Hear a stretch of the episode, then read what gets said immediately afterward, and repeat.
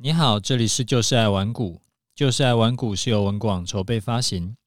文广是全台最大的投资教学与咨询平台。成立 Podcast 是为了让更多投资人可以接受到正确的投资观念与技巧，成为市场赢家。我是楚狂人。今天呢、先来跟大家分享一个我前阵子听到的小故事。啊，在某个观光胜地，有个高空弹跳的啊游乐设施。就有个游客啊，他就问老板说：“这个跳一次要多少钱呢、？”老板说：“玩一次两千。”啊，那个游客心里就想：“哇，怎么那么贵啊？”就跟老板杀价，先从半价开始砍。那一千块可以吗？啊，没想到老板超级阿莎里，马上就说：“可以啊，一千块可以。”啊，游客心里就想：“哎呦，答应这么爽快，是不是还有杀价的空间？”他就马上又问老板：“那六百可以吗？”老板想了一下，就说：“诶，年轻人，这样吧，我看你难得来玩，我就跟你算两百就好。两千变两百，这个游客心里那个爽啊，马上就说好啊。老板一边在准备的时候啊，游游客就跟老板聊天，他说：‘老板啊，我之前去外面问过一圈，其他家都不给杀价，你人怎么那么好？对了，那两千跟一千跟两百的方案是一样的吗？’”老板说：“当然不一样啊，一千跟两百的绳子都是我随便买的，两百的那个应该已经买了十年没用吧？那两千的设备呢？我们都有定期在维护，上礼拜才保养过。”说着说着，老板也准备好了。好，那你有要跳了吗？啊，客人就说：“哎，等一下，老板，我突然想说，我还是选两千的方案好了，我换成换成两千的。”那我听到这个故事的时候，当时也觉得：“哎，怎么？”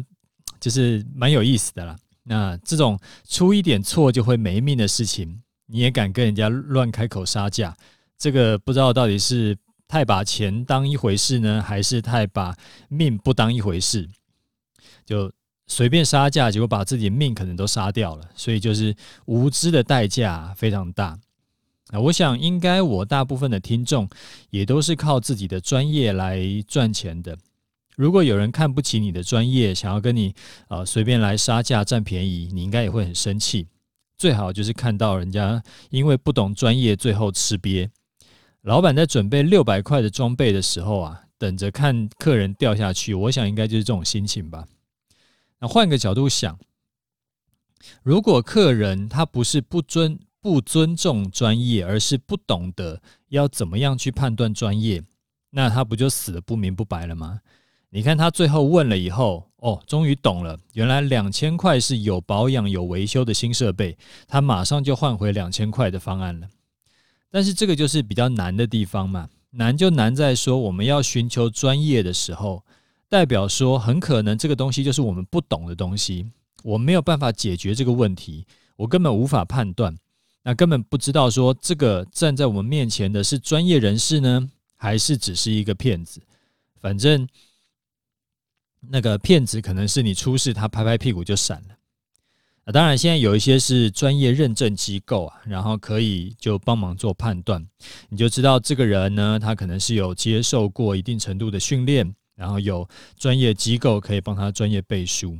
就好像我们现在去看医生啊，医生他一定会有他的 license 嘛。那一个医生有这个国家认证的执照，另外一个医生是什么都没有，那你就知道一定要选谁了嘛。就是有一些密医啊，什么蒙古大夫啊，那种就是绝对不能碰的。但是现在的社会啊，有很多种的专业是很难被证明的。例如说，投资理财的专业，这个不只是因为投资会受到行情的影响很大，行情不好的时候，巴菲特也会赔钱嘛。更极端的情况是，每个人对于专业的定义其实都不一样。例如说，一个月累积能赚钱就叫做专业吗？还是要每年都能赚钱才叫做专业呢？那连续两年赚钱算是专业吗？还是要连续十年、二十年都赚钱才算才算是专业呢？诶，这就很有趣了哈！你看，当衡量标准都没有一定的时候，你要怎么样去判断说这个人是高手还是低手？那别的领域我不敢说，但是我想说，我这十几年来啊，几十哎二十几年来，我自己也学过非常多的交易策略跟这个投资的方法啊。市场一直在变，然后也会有不停的会有新的这个就是我会接触到新的东西，然后也认识一些新的高手。啊，有一些呢，我就会去试试看。那有一些呢，我就一看就知道哦，这个东西大概是怎么样子。所以我现在想要分享一些如何可以判断出投资理财课程有没有料的这个一个判断的基准给你参考。啊，你大概要看这几点。第一个，你要看对方的策略是不是可以经得起长期的检验。这个也是观察出来对方是凭运气呢，还是靠实力的。就算不能每一次出手都赚钱，那这个基本上是做不到了。但是长期下来要能够赚多赔少，所以你需要去看对方的长期对账单。当然，对账单如果你是呃有一些比较不良业者、极端一点的情况，他们也是可以直接用做的 PS 出来的。所以更严格一点的做法，就是像我一样做长期提前预告。然后隔天要怎么做的这种示范单，这样子连因为是提前预告嘛，而且公开预告，所以说连作假的对账单的机会都没有。能够持续在市场中赚钱呢，其实就是投资交易啊，是不是能够，是不是有一个这个专业的这个最有力的证明了？那要持续多久呢？我觉得是这样子，就是如果你是做短线或者是当冲的。因为它频率很高嘛，交易的频率很高，所以说连续三个月到半年的对账单就差不多了。如果说呃它是当冲的，它可能三个月内它已经交易了一百次以上，那技术不好的早就爆掉了。如果是做波段的呢，我觉得应该要提出来，可能两年到三年以上，而且每年的绩效都要是正的的这种获利。那挣多少是一回事，能不能连续三年都赚钱？我觉得这个是最基本的要求。但其实有很多人是做不到的。你要加入某一个高手的课程以前，你要先去确认一下他的长期对账单是不是有秀给你看。没有秀长期对账单的，你就要比较小心了。好，第二个是策略有效啊，但是如果只有他自己用得好，那也不行。呃，直接一点讲的话，意思说如果没有。第二个人学会，第三个人学会，那第四个人可能就是你，你你一定也不一定能学得会嘛。如果是这么难学、这么凭天分的策略，那光是学习过程你就可能觉得很挫折，因为你一直没有一个呃成果出来。所以，与其这样啊，不如说干脆你去找一个你比较能够复制、更快能够上手的策略，因为学投资的目的是要是要这个。赚钱嘛，而不是说我为了学投资而学投资。所以，如果你要找高手学习，还有一个方法是，你可以去看他有没有很多学员出来 po 对账单，至少都要有二三十个人以上，然后 po 的对账单的时间区间，还有他的呃赚赔金额都要不一样。这样子的话，造假的难度就会高很多。啊，你不能说弄一个赖的对话出来说老师很棒棒。然后那就说，呃，是一个证明。这样子的话，十之八九都是假的，因为太好造假了。那还有一个方式是看他自己有没有在用自己的策略在赚钱。如果有一间餐厅呢，老板是敢给他小孩吃自己做的东西，那起码你知道这间餐厅呢，它里面不会有一些乱七八糟的这个原料在里面。那像我的终极投资组合跟终极波段交易策略。我都是直接敢把自己的资金放进去做的，然后呃，我觉得这个就是代表说我对自己的这个策略是有信心的，就是吃我自己的狗食啦，这个概念是这样子。但是市场啊持续在变化，之前在一百五十四集节目里面有跟你说过，这个世界上从来没有哪一招是永远有效的啊，保证没有。但是如果今天这个市场的惯性已经改变了，诶，你刚刚要学，结果策略就已经失效爆掉了，那怎么办？这时候就可以更是看出来那个老师是不是有料的时候。首先，他要去能够判断说，这个是一时的乱流，还是只是一个刚好的，呃，就是这一次不准，还是说永久失效。那这个就是他要去判断的出来，当然这个是不好判断的，所以就是因为不好判断，才可以去证明出来说高手才可以判断。好，第二是他能不能提出补救的应变措施？如果原本的策略失效了，他是不是能够及时的给你补丁，或者是跟你讲说直接舍弃旧的，那新的是不是能够及时补上来？就是专业能力问题啦。能力过关，还有态度问题。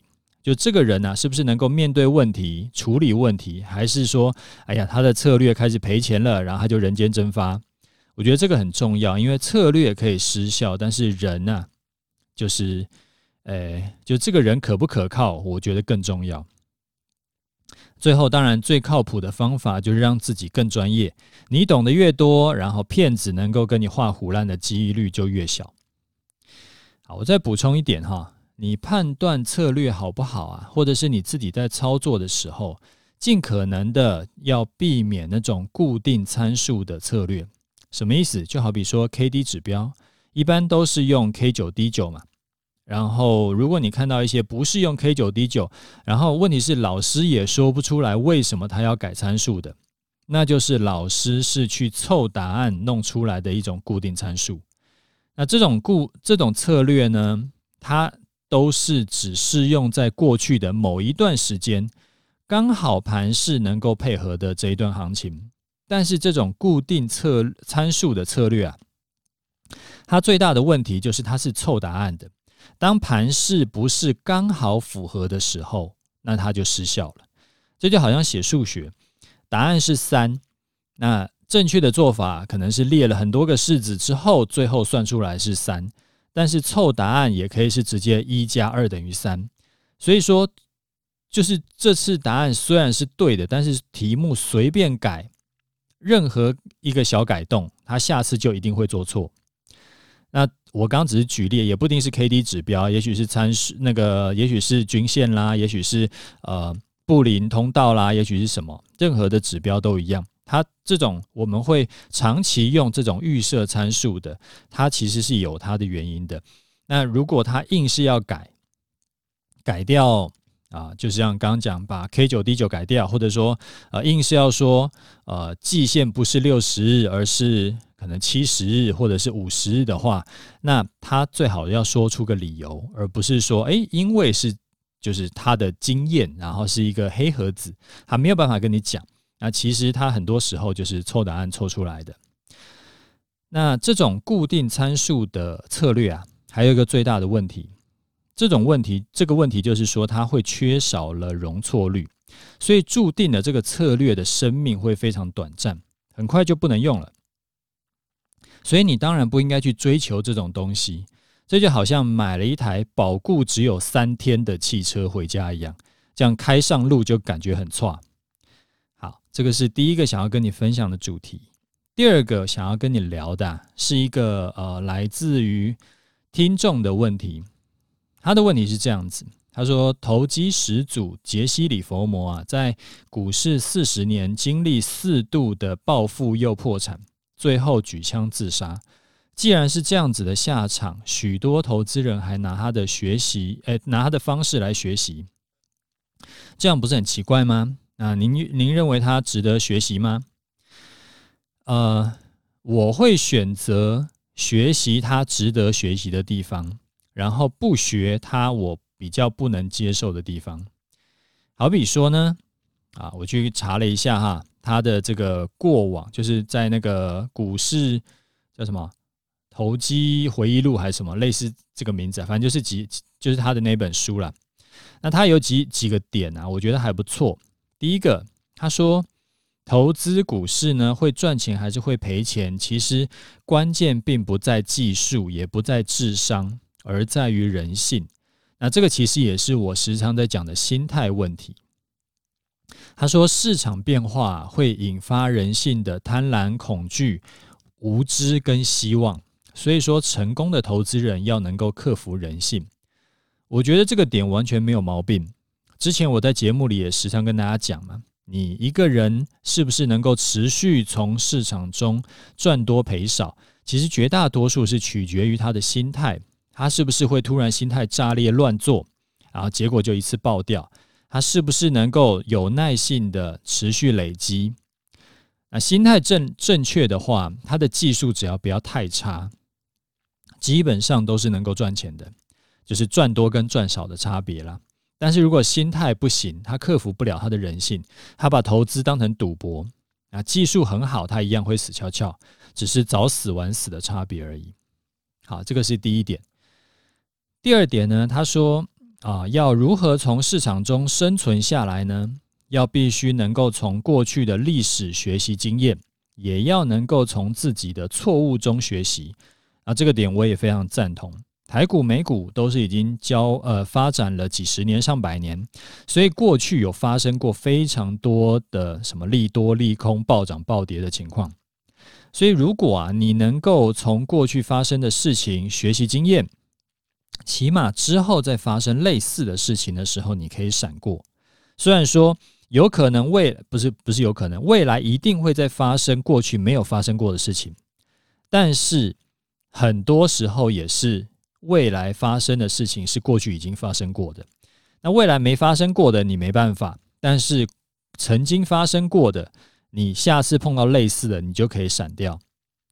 所以这个操作经验呢、如果真的是不够久的人，是真的是比较不靠谱，没有错。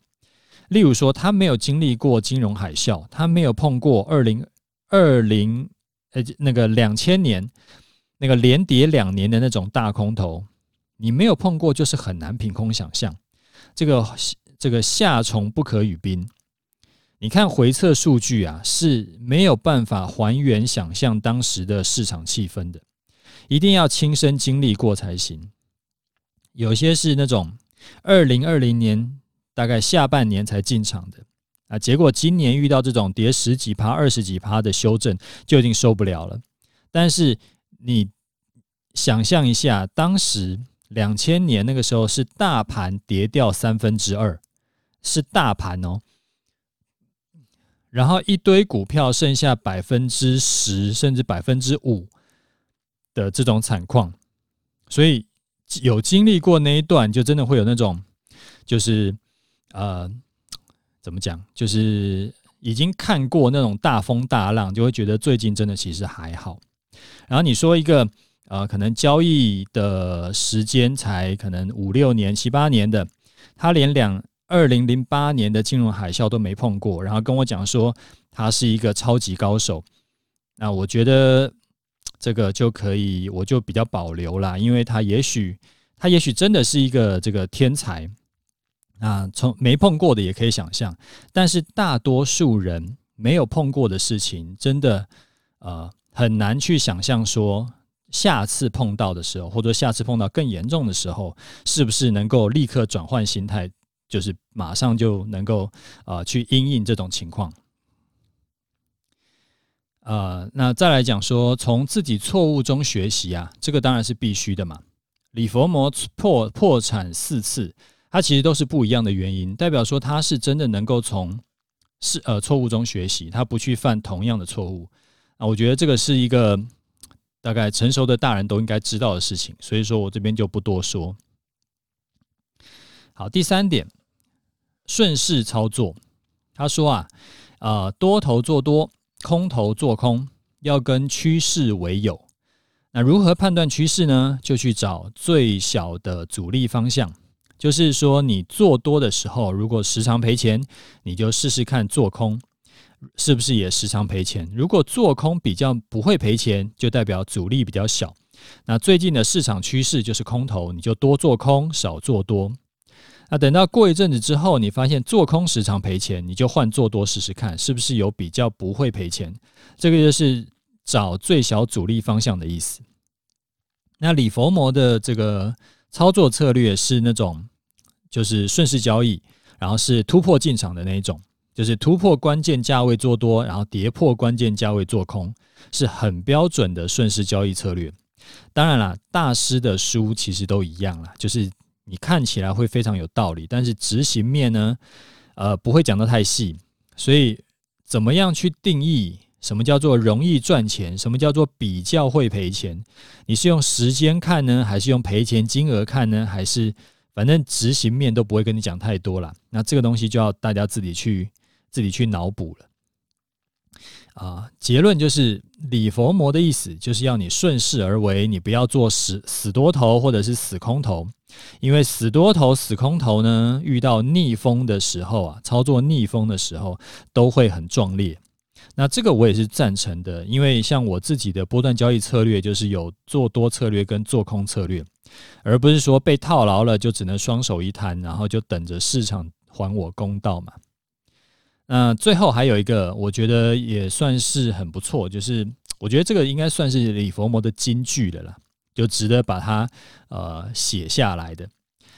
他说：“股市的生存之道啊，就是要跟趋势做朋友，要跟自己做敌人。”再讲一次哈，股市的生存之道就是要跟趋势做朋友，要跟自己做敌人。这听起来是不是非常有道理？好，另外一句我觉得也还不错。他说，在股市中啊，知道什么不该做，比知道什么该做要更加重要。他说，在股市中知道什么不该做，会比知道什么该做要更加重要。我也觉得非常好。那上面刚刚讲的那一些，就是我认为，呃，李佛摩呢，他的书里面讲的，我比较认同的。我觉得对任何投资人来说，应该都是值得学习的部分。但是有一些做法，我自己就比较不认可啦啊，例如说，他为什么可以大赚到整个华尔街都怕他，然后又为什么会大赔到四次破产呢？因为很明显，他每次都是 all in 在玩嘛，甚至是杠杆开爆在玩，就像二零二零年那些翻好几倍的这种少年股神一样。他遇到行情配合 all in 做，他当然可以翻很多倍。但是这种玩法恐怖的事情是，你遇到行情不配合的时候，你就会快速阵亡。你像今年的盘，随便跌几个月就死一票人。如果每次多空循环，你就是只有到市场去潇洒走一回，然后结果财富都没有累积下来，那到底操作股票是为了要这个消磨时间，还是要为了赚钱？所以我自己是知道的啦，就是虽然说暴赚很爽，很有面子，但是留下来的才是真的。像我自己是多头，我不用赚个十倍八倍，我能够赚个五成一倍，我就很开心了。但是空头的时候，我也不要受伤，我可以只赚个十趴，甚至是打平，这样子做久了，我财富一定是可以持续累积的，因为我不会有大赔的那时候。我不会有那种一次逆风就船毁人亡的的的机会。其实也不只是李佛摩，你像德国股神科斯托兰尼也是这个样子，只是人家最后没有自杀而已。科斯托兰尼也是破产了很多次。然后像最近的呃这两年最有名的人就是那个木头姐的方舟基金嘛，他二零二零年他方舟基金 ARKK 从四十八块涨到一百五十八块，翻了。三四倍啊，培养出来一堆脑粉，结果呢，在前几天的最低点跌到只剩下三十五块，它比二零二零年年初还要低，所以它等于是真的是市场潇洒走一回，然后结果竟然最后还是呃全部赔回去再，再再倒赔，那我们就可以导出一个结论。如果你是想要出名的，你只想要出名，你只想要表现说你是股神，你一年可以赚个十倍、一百倍，你就杠杆给它开爆，这样子多头的时候你可以风光一下，但是空头的时候呢，可能一次归零。如果你是希望无论多空啊，在市场中都能够赚多赔少，然后资产可以持续累积，怎么弄都弄不死你，你就可以参考我的做法。我是波段交易策略的资金，大概就固定这么多，大概就是两成，就是占我总的呃投可投资金额的大概两成左右，然后再要到年底去结算，有赚的有赚多的，我就转出来到我的投资组合或者是其他的现金流配置中。嗯，没有什么特殊状况的话呢，我不会去开杠杆，啊，反正就是慢慢稳定赚就好。这个就是适合我的方式，我可以无论多头空头，我晚上都可以好好睡觉。我知道过去一年了，我的资产呢一定会比去年要更多，因为我上有老下有小，我还有老婆要顾好，我不是孤家寡人一个，所以对我来说，安心感，稳定成长会比一夜致富要更重要。那以上呢，就是我对杰西·李佛摩的看法。其实很多时候啊，呃，是这样子，就是不以言举人，不以人废言啊。我觉得这个是真的是很难做到。但是我们在对一个人盖棺论定之前，也许我们可以试着从别的角度来观察一下，可能可以得到一些不同的思路。好，那我会持续在节目里面分享我对投资理财、对投资交易这几十年的一些观念啦，还有一些经验。那你就继续听，有想问的问题呢，你就尽量问。我觉得可以多帮你呃打一些这个投资理财的一些基础，我觉得很好。那你觉得有帮助的话，也欢迎分享给你的亲朋好友，我想也会对他们有帮助的。那最后也麻烦要来我的节目给个五星，留一下你的心得感想，因为这对我很重要。好，那今天呢，因为讲两个主题太多了，所以说时间的关系，我们就直接讲盘势。下一集我们会再补那个听众的回回馈问题。好，我们来看一下盘势哈。上一集跟上上集节目啊，有提醒过你，我觉得最近的这个。哎，等一下突然有电话，好，呃，我说上一集跟上上集节目啊，有提醒过你，我觉得最近波段跌幅差不多了，啊，随时会有个反弹出来。然后上集呃上周的盘势啊，一天大涨一天大跌的盘就很有最后压缩的感觉。果然上周五开始大涨，那今天继续大涨，要比较强的反弹就是要这种连续攻击盘。那除了大盘这两天开始反弹大涨以外，其实个股更早以前就开始有表现了。上集节目有提醒你，有在做股票的自己要把握机会嘛。那这波反弹会持续多久？会不会继续这个反弹，然后结果就转回升呢？这个我还看不出来，反正我们就保持乐观去看吧。好，以上讲的是对行情的看法，你一样可以忽略我的看法，因为做法才是比较重要的。我自己的空单呢，到今天，诶，应该讲说，我自己的空单从四月二十六号在大盘一六六八四附近进场，到今天中午十二点，大盘在一六五二九附近出场，那比我进场点要低了一百五十五点，但这个是这个是加权指数啦，那这一笔空单呢、因为报下又报上。原本大赚变成只有小赚，甚至是打平，就看你做的是什么啦。有你做做期货还是做那个啊、台五十反一，其实会有一点落差这样子。我想可能有一些比较新手的学员会一下子觉得哇，不能接受，怎么为什么我们不提早出掉嘞？可以赚一千点的时候不出掉，那结果最后变成只能赚一点点，这样不是很可惜吗？呃，交易不是这样做的哈。如果你这一次啊，你会想说，在一千赚一千点的时候就应该出掉，这个完全就是一个事后诸葛亮的看法。你在交易中呢，你可能会变成说是过程中啊，你这一次会想说，你只赚一千点，你要出掉，对，你这次你会想说，赚了一千点的时候，你应该就要出掉了，那。下一次呢，你可能会想说，是不是只赚一百点的时候就应该出掉，还是还是说，甚至只赚五十点的时候就应该出掉？因为你根本不知道最后应该最后可以跌到最多上千点，所以你可以试试看，把右边的 K 棒遮住，然后回想一下，如果你是在四月二十六号进场的话，之后会怎么走？你其实当时是不知道的，所以你是不是很可能会在第一个？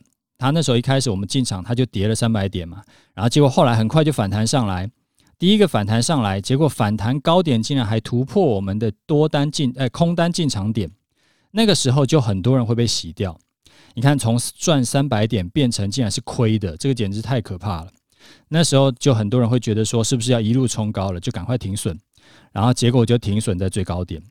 所以这种事后诸葛亮的看法都是没有意义的。你要去反省检讨的是说，我有没有照着原定策略在做，有没有自己赖皮，然后策略是不是需要再更优化？这次的盘势啊，是不是有什么情况是我们原本没有想到，是未来都会持续碰到的情况？那我需要把这种盘势的应对策略也要加进去到我原本的波段交易策略里面。然后我的策略是不是依然保有容错性？我是不是有做了什么？呃，好比最过度最佳化的情况的的这种调整。那每一次的交易出场以后，你要做的是像我刚刚讲的这些东西，你甚至可以把它做成 checklist，一项项去检查，然后反问自己说：啊、我是不是都有每一项做好？这样子才是一个好的复盘。那你之后操作呢，会越做越好。那出场以后啊，我自己是还不急着马上要翻多买买多单，因为我这一派就是单子出掉以后，都会先观望至少几天到几周以后，呃，几天到几周，然后等到下一波趋势确认了再进场，哎，这样子对我来说是比较，呃，就是我上一集有节目有讲为什么啦，然后那现在就跟你讲结论，那会不会这一次就直接头也不回的往上冲？那其实无所谓，因为错过这一次，下一次再赚回来就好，少赚一波不会是世界末日。好，那我们今天节目先讲到这里，OK，就这样，拜拜。